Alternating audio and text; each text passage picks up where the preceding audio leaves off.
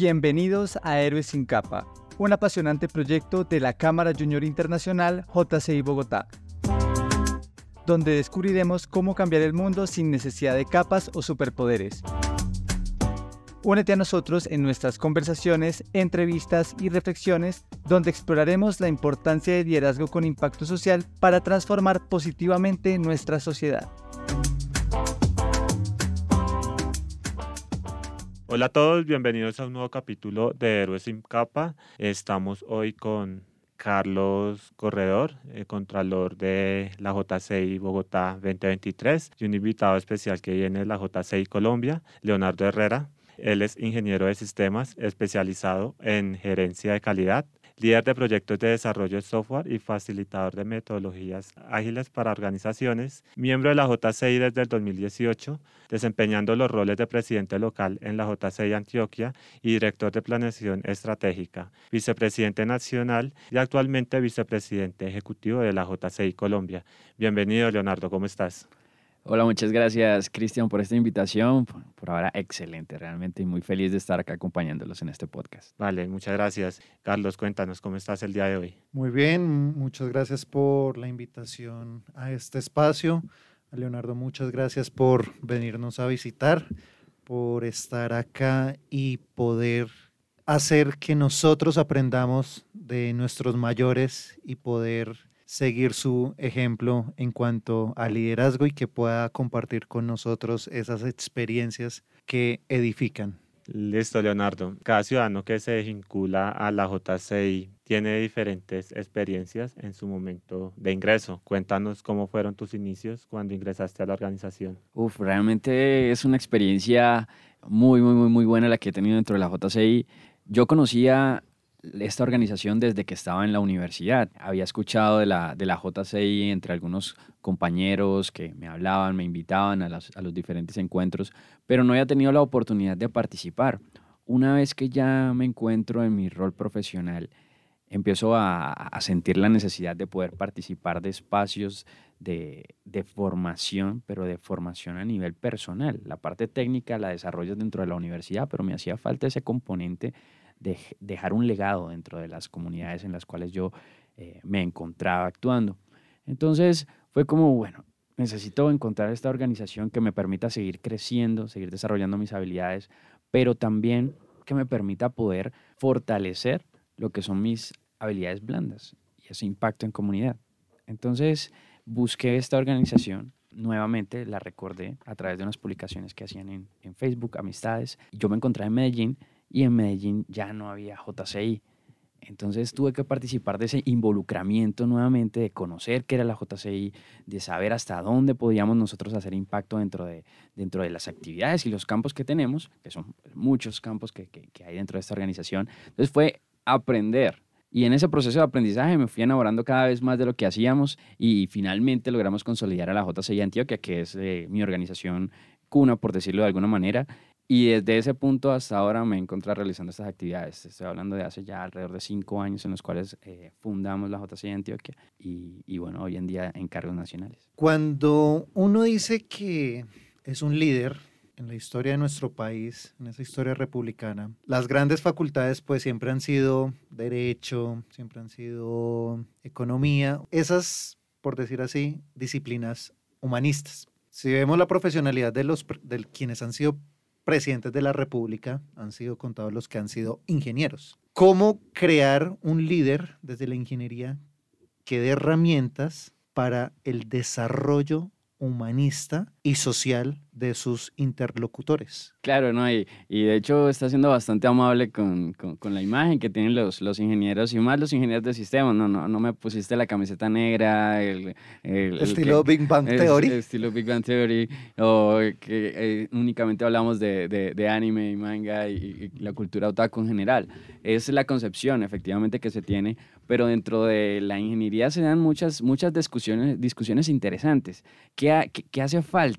Hace falta es poder agregar ese componente, esas habilidades comunicativas, habilidades sociales en general, que le permitan a, a, los ingenieros de sistemas, en este caso a los ingenieros electrónicos, a toda esa rama de la ingeniería, que les permita poder fortalecer la manera en la que expresan sus ideas, porque no te voy a mentir, son súper brillantes.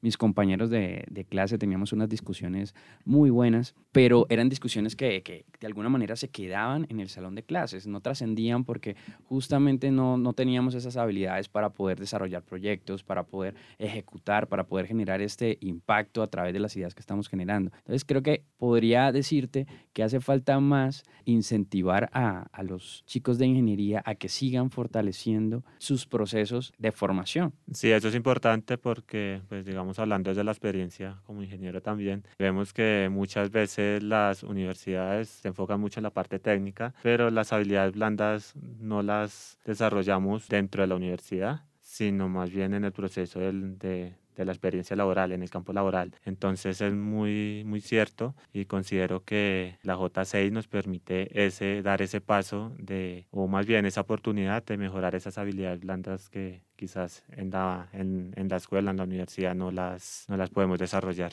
¿Cuál sería en este momento lo que tú digas, este es mi testigo que lo puedo pasar a las generaciones que vienen? Ah, claro que sí. Cuando, cuando estaba en mi proceso formativo, en la ingeniería te enseñan mucho ese componente de elementos interrelacionados, crean un sistema, tienes unos indicadores, esos indicadores te van a plantear a ti una visión bastante, digamos, e, es muy utilizada la palabra cuadriculado. Entonces tenemos nosotros numéricamente hablando la realidad y los números nunca mienten. Ahora, si nos vamos a la parte de JCI y empezamos a hablar de componentes, habilidades blandas, ya es como en mi proceso aprendí a romper esa, esos paradigmas de, la ingeniería en la cual nada más veía el mundo a través de números y empiezo ya a ver que detrás de esos números hay unas personas que son las que están eh, generando actividades y detrás de esas personas hay una vida. Hay un conjunto de condiciones en las cuales ellos están, están viviendo y que los hacen ser quienes son que los hacen tomar determinadas decisiones. Somos seres humanos y en mi proceso formativo, en este, en este mundo de empezar a hablar de, de, de habilidades socioemocionales, te empiezas a dar cuenta que hay algunas condiciones que son las que generan las decisiones que nosotros realizamos. En mi rol actual como vicepresidente ejecutivo de la JCI Colombia, si bien estoy al tanto de cuáles son esos indicadores, también debo saber cómo transmitir las ideas que tengo también debo aprender a dar una retroalimentación. Mis retroalimentaciones antes eran bastante planas, bastante directas, y eso hace que no todos las reciban de la misma manera. Quienes son ingenieros, pues efectivamente saben eh, que uno no está expresándose de, de una manera equivocada, pero quienes no lo son pueden llegar a sentirse heridos. Y es completamente normal, hace parte de lo que somos como, como humanos, el que a veces las palabras puedan herirnos. Es que en este rol justamente eh, he aprendido a transmitir mis mensajes de una manera más adecuada y aunque siempre estoy tratando de hacer eh, lo posible para mejorar cada día más, esas mejoras de las que te hablo van orientadas sobre todo a este campo humanista del cual haces referencia. Has realizado un proyecto dentro de la organización que mezcles tu carrera y que también está impactando a la comunidad. Sí, sí, aquí en la organización tenemos nosotros eh, muchas herramientas para poder aportar desde lo que somos como profesionales y para poder generar esos impactos dentro de las comunidades. Ahora bien, me voy a, a ir hacia mi campo profesional. La ingeniería de sistemas no es únicamente el mundo en el cual estás frente a un computador, sino también en donde aprendes a analizar cómo se relacionan los elementos de un, eh, de un ecosistema, por decirlo de alguna manera, y empiezas a generar estrategias que permitan que ese ecosistema vaya mejorando. En ese análisis de sistemas que, que realizamos, he tenido la posibilidad de participar en proyectos, en comunidades en las cuales he podido llegar y aportar desde mi campo profesional a analizar todos esos elementos que están conectándose dentro de la comunidad para generar algunas problemáticas y hacer ese trazado de la causa raíz que nos permita a nosotros a través de indicadores y a través de herramientas medibles de saber cuándo estamos mejorando o no a través de las acciones que vamos realizando. Decíamos anteriormente en mi perfil profesional que yo a través de metodologías ágiles hago mejoras a los procesos de, de desarrollo de software y justamente eh, la agilidad consiste en podernos adaptar rápido ante los cambios que estamos encontrando nosotros. Y ese es un punto en el cual los proyectos que realices, sin importar su origen, puedes aplicar. Simplemente hacer trazado de lo que estás haciendo y encontrar las mejoras para aplicarlas y hacerle seguimiento a esas aplicaciones que estás realizando. A ti como ser humano, ¿qué te da esa frontera para decir qué proyecto puede ser bueno, qué proyecto puede desarrollar a la sociedad o qué proyecto no me puede a mí permitir desarrollarme en sociedad? Cuando nosotros estamos dentro de la organización y estamos planteando nuestra visión hacia dónde queremos llegar, desde el punto de vista de la ingeniería, puedes plantear una, una meta bastante ambiciosa. Pues decir, pues nosotros podemos llegar hasta, hasta Marte y, va a ser factible porque podemos construir estas herramientas y le vamos a agregar esto y necesitamos hacer, eh, necesitamos conseguir que la tasa de, de, afiliación de la membresía sea de X porcentaje. Entonces, a través de indicadores todo es perfecto. Y en esa perfección te planteas un horizonte que está bastante ideal. Cuando ya ese horizonte comienza a ser contrastado con mi día a día, con que además de que en el día a día tengo mis, tareas profesionales, también tengo mis tareas académicas, también tengo mis tareas familiares, encuentras que muchas veces ese escenario ideal que tenías planteado no se va a cumplir y está bien. Y en esta organización aprendemos eso, a que está bien, porque tenemos un año para liderar, un año para alcanzar las metas que nos, que nos queremos plantear. Entonces, ese horizonte, que decís, esa línea, es ese año que tienes para liderar, pero para liderar también dejando un legado de lo que va a ser el año siguiente. Si dentro de ese año en el cual estás liderando notas que en lugar de dejar un horizonte bueno, vas a dejar es una destrucción en la energía, en la motivación de la membresía que tienes, es tu punto de decir como, un momento, tal vez las metas que tengo son demasiado ambiciosas y lo que voy a hacer es ir en contra de lo que busco en este crear algo positivo para la organización. En esa búsqueda que tú hablas para encontrar los objetivos, ¿cuáles han sido los retos o los desafíos que has encontrado desde el liderazgo que estás ejecutando? Cuando nosotros eh, empezamos a mezclar el, campo profesional con actividades que, que, de alguna u otra manera cualquiera podría decirnos como, ah, mira, ¿qué haces tú en la JCI? En la JCI lo único que haces es ir y te dicen a perder el tiempo. Entonces, creo que ese recurso del tiempo es algo valiosísimo y también es un reto administrarlo. Cuando yo ingresé a la organización y cuando empecé justamente en este proceso dentro de la JCI, también venía con el tema de no tengo tiempo para, y ahí agregaba cualquier tipo de actividad. Pero en últimas todos tenemos las mismas 24 horas y esto no se trata de tener tiempo o no tener tiempo, es de si le doy prioridad o no a lo que quiero hacer en determinado momento de mi vida. Entonces, uno de los grandes retos que, yo he tenido justamente es el de plantear esas prioridades. ¿Cuáles son esas prioridades que, que tengo para mí, para mi vida y para los diferentes proyectos a nivel personal que quiera realizar? Ya cuando el tema del tiempo deja de ser algo fijo ya puedo aprender a manejarlo para poder cumplir con mis diferentes intereses. Entonces ya vas a tener que aprender a superar retos como las personas y la comunicación entre las diferentes tipos de personalidades que esas personas tienen. Porque al estar en una organización en la cual todos estamos bajo una convicción personal, en la cual no se genera, eh, no hay alguna, alguna relación económica, digamos, muchas veces pues nosotros en el trabajo eh, tenemos algún contrato o alguna obligación. Cuando ya empiezas no a manejar personas contratadas, sino personas con voluntades, ese también va a ser un gran reto. Y es cómo tú como persona aprendes a motivar a otras justamente a través de la pasión que tengas por los resultados que quieras alcanzar. Porque aquí estás, es cooperando, estás trabajando en equipo a través de las voluntades y a través de la pasión que cada uno de nosotros tiene por las actividades que realizamos y por el impacto que estamos dejando en el mundo. Entonces, para mí esos son los dos grandes retos eh, que he tenido dentro de esta organización. Cuando hablas de voluntades, cuando hablas de congeniar con los demás, ¿crees que esa debería ser un líder, o replanteo más bien la pregunta, ¿El líder nace o se hace? ¿Sí o no? Puntual. volvemos a las preguntas, a las preguntas filosóficas. Trascendentales. Sí, a las preguntas trascendentales. Y no me olvido que dijiste al inicio que hablar con los mayores. O sea, todavía estoy, estoy herido por, por esa línea. Eh, pero bueno, volviendo a tu pregunta, en la parte de si los líderes nacen o se hacen, te digo que hay jóvenes, hay personas que nacen con una predisposición mayor hacia el liderazgo, pero de ahí a que todas las demás personas nazcamos o no con esa predisposición, no podamos convertirnos en líderes, ya sería, sería falso.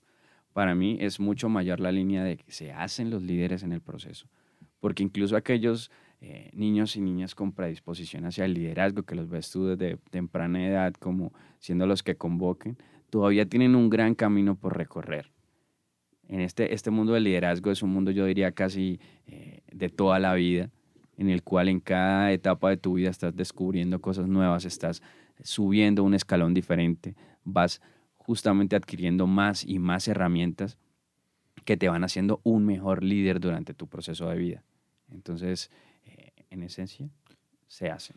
O sea que, siguiendo tu, tu respuesta, podríamos decir que JCI es una escuela donde yo inicio un camino de formación, donde me congenio con, con los demás, donde mi voluntad la dejo a disposición de, de, los demás para poder tener una armonía.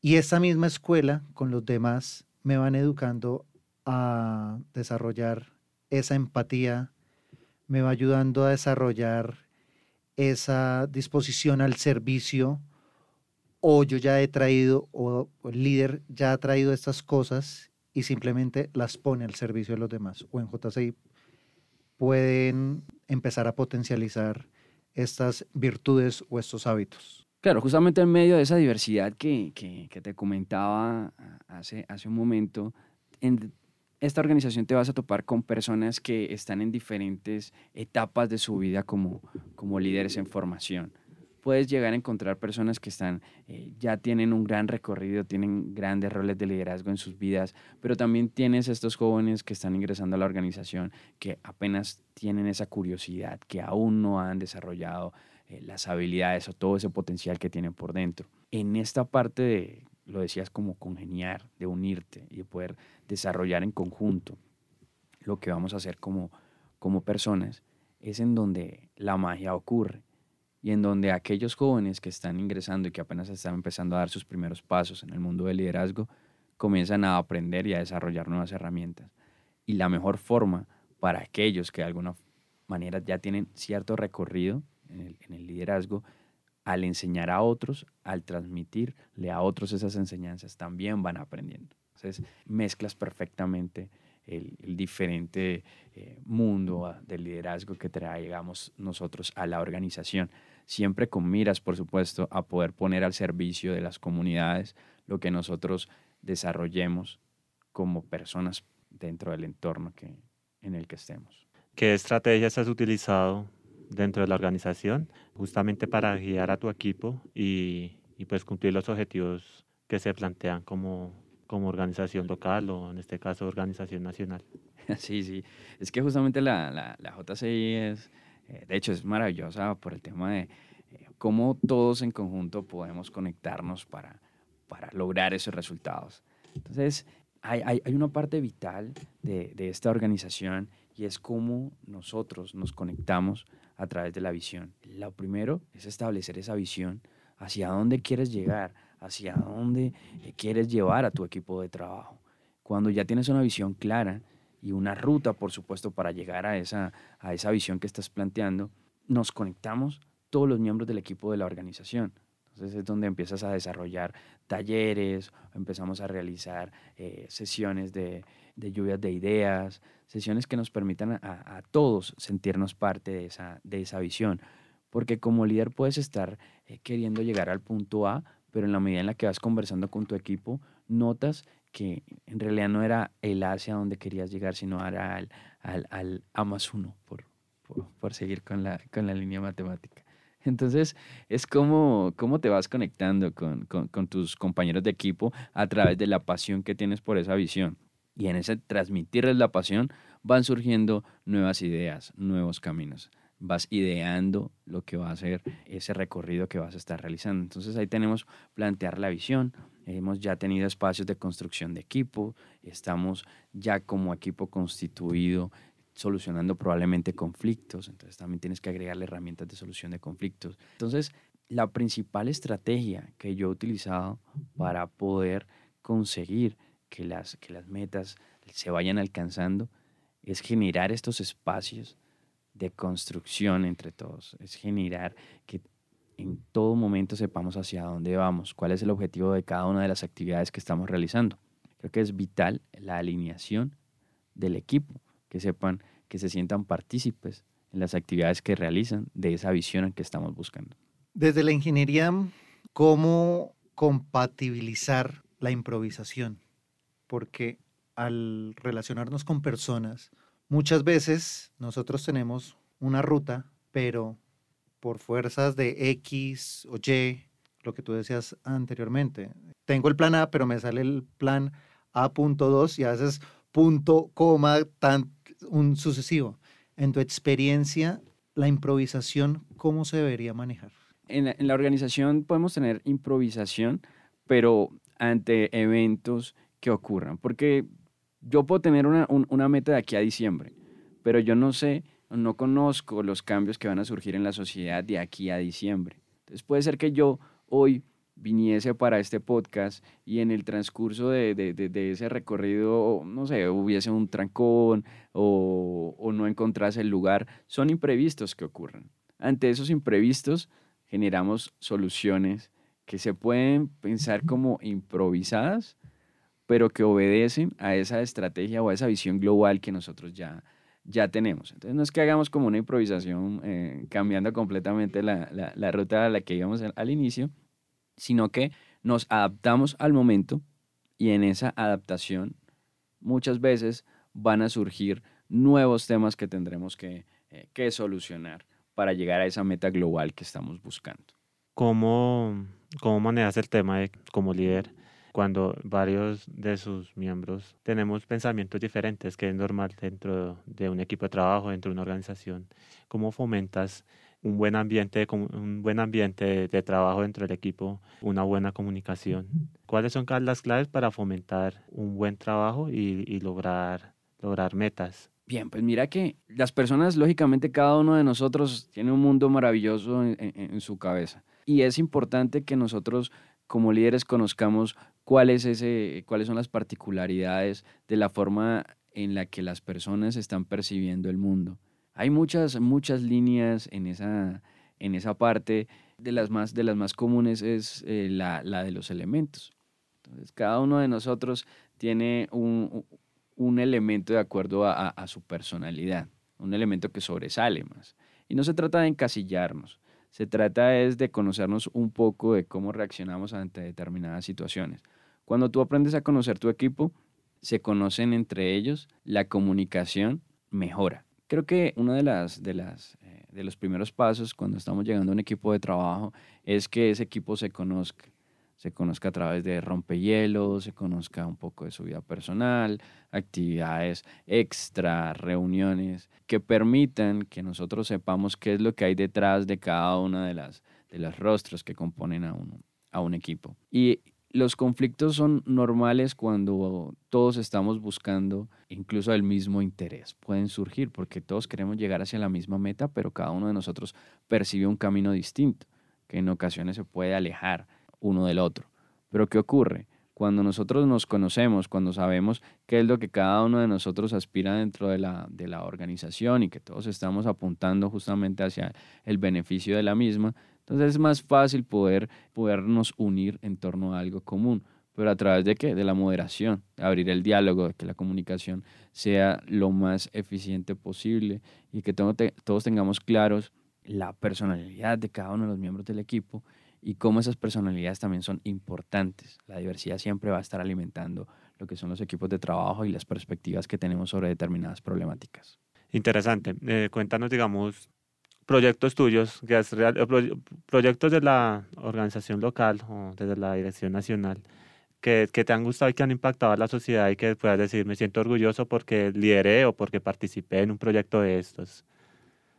Bueno, ver, ah, han sido muchos, pero por irme con, con uno, eh, el que más me ha marcado a mí fue el, de hecho, el primer proyecto en el que tuve la oportunidad de participar en la JCI, que fue en Antioquia, justamente JCI Antioquia. Ahí estábamos trabajando con una comunidad de, mujeres. Nosotros cuando llegamos a esta comunidad, que nos topamos con, con, con la población, la población se acercaba a nosotros cuando nos presentamos, eh, mencionábamos que éramos una entidad sin ánimo de lucro y ellas relacionaban sin ánimo de lucro con una organización que iba a llevarles ropa, que iba a llevarles comida, eh, que iba a solucionarles problemas de un día nada más. Cuando nosotros empezamos a hablarles de que en la JCI buscamos son transformaciones a largo plazo, transformaciones y generación de liderazgo, fueron pocas las que se conectaron con, con, esa, con esa visión. Y empezamos a trabajar con alrededor de cinco mujeres que estaban en la comunidad en, temas de empoderamiento, en temas eh, de emprendimiento y, y, sobre todo en, en hacer ese cambio de, eh, de visión de que ellas como, como posibles líderes dentro de su comunidad podrían ser las que impulsaran las transformaciones positivas ahí. Porque en últimas la JCI hace esos, esos cambios y, en algún momento irá a otra comunidad. Entonces es importante para nosotros que quienes están en la comunidad sean quienes impulsen esas transformaciones. Entonces para mí fue muy especial porque estas eh, cinco mujeres comenzaron su proceso de, eh, de, desarrollo de liderazgo y ellas mismas, eh, mostrando el cambio que había en su mentalidad, fueron atrayendo otras mujeres dentro de, dentro de esta población. Y finalizamos el proyecto con alrededor de 20 mujeres involucradas. Esas 20 mujeres habían, se habían conectado con la alcaldía, habían participado de iniciativas de la alcaldía y estaban ya uniformadas y habían creado un colectivo de mujeres emprendedoras dentro de su comunidad. Esas mujeres que al inicio nos pedían a nosotros ayuda eh, con comida, con ropa, con abrigo. Al cierre de nuestro proyecto, ellas nos invitaron a un almuerzo con la comunidad, sin pedirnos absolutamente nada. Simplemente nos dijeron, están invitados este día a almorzar con, con nosotras. Y cuando nosotros llegamos fue increíble porque fue ver cómo ellas habían gestionado el lugar, habían gestionado los alimentos, habían gestionado la preparación, se habían puesto de acuerdo entre ellas, cada una con tareas, con responsabilidades, con roles claros. Ese es un proyecto que a mí personalmente me marcó porque fue ver toda la transformación que a través de lo que nosotros realizamos como organización, como JCI, podemos dejar huella en, esas comunidades. Entonces es algo que hasta el día de hoy queda en, queda en mi corazón y lo recuerdo mucho realmente. Quedó ahí marcado Sí, sí, sí. Para ti y para la organización. sí, Genial, súper. Cuando uno está involucrado en comunidades, ve la injusticia a veces que, o la desigualdad. Uno quisiera pues, ser ese Superman que todo lo solucionara, ¿no? No sé si a ustedes les ha pasado que les duele y quieren como mover cielo y tierra para que a esas personas se les restituya o regresarles esa dignidad que es por, yo creo que la máxima por la que uno está en un voluntariado, por la máxima que uno está acá a veces en esta organización, ¿no? De dejar como esa impronta, ese sello de que cuando uno muera, pues dejó el mundo un poco mejor que lo que cuando estaba uno vivo. En tu experiencia, ¿es frustrante o si hay esperanza de ese cambio o por lo menos de girar un poco más la tuerca para esa equidad social y el desarrollo humano? Hay muchos factores que, que, rodean las, las problemáticas sociales. Creo que como organización nosotros hemos llegado a lugares con demasiadas problemáticas y nos planteamos justamente lo mismo, como, bueno, ¿qué tanto podemos hacer nosotros si a la final en este proceso de despertar el liderazgo dentro de la comunidad de 100 personas solamente uno o una nos copia? Entonces, ¿qué tantos cambios podemos hacer nosotros aquí si la misma comunidad no se mueve en torno a, al fortalecimiento de, pues, o a la mejora de las condiciones en las que, en las que vive. Yo creo que ahí hay todavía mucho por, por, por hacer, mucho por hacer como, como sociedad, mucho por hacer como gobierno, mucho por hacer incluso para nosotros como todas las, las, entidades sin ánimo de lucro que estamos abordando las diferentes problemáticas en torno a los objetivos de desarrollo sostenible. Efectivamente hay diferentes problemáticas. Cuando nosotros eh, hemos llegado incluso a, poblaciones que tienen más de una, eh, poblaciones en las cuales de 100 personas solamente una hace clic con esa visión de que sean ellos mismos los que, los que impulsen las transformaciones. Te topas incluso con, con, temas sociales de, de fondo, de fondo del núcleo en el que está constituida la población. Puede ser una población que viva, eh, que, que, viva en constante conflicto incluso con el gobierno porque esté tratando de, de desalojarlos. Entonces son problemáticas bastante de fondo y yo creo que nos hace falta todavía mucho para poder eh, avanzar en esa, en esa línea, en esas comunidades. Sin embargo, nosotros también con esa sola persona que está haciendo clic con nuestro, con nuestro mensaje, también nos sentimos a gusto, porque son vidas que estás cambiando, vidas que, eh, vidas que pasaron de un estado eh, A a un estado B, y en ese estado B reciben el acompañamiento nuestro y es un acompañamiento que busca darles herramientas para que en ese recorrido que van a estar realizando en, su vida puedan hacerlo de una mejor manera a, que si lo hubiesen hecho sin nuestra, sin nuestra compañía. Sí nos hace falta mucho, pero hay muchas organizaciones que estamos trabajando para darles ese mejoramiento a las comunidades y a que sean ellas mismas las que se dan cuenta que pueden generar más y más iniciativas en su, en su entorno para, para seguirse fortaleciendo.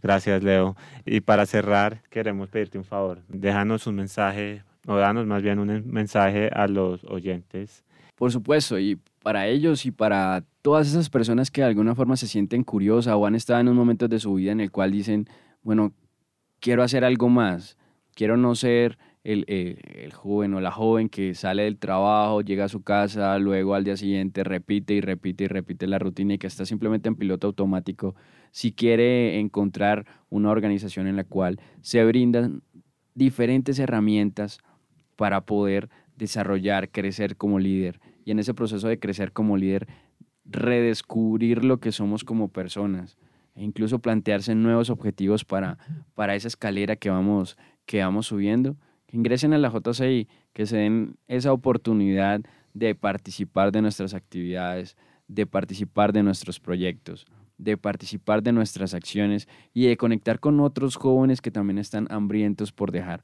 un legado, una huella en nuestro entorno y de generar muchas más acciones para cambiar vidas cada día. Así que dense la oportunidad, ingresen, conózcanos y por supuesto contacten a la JCI en cualquiera de las ciudades en las que tenemos presencia.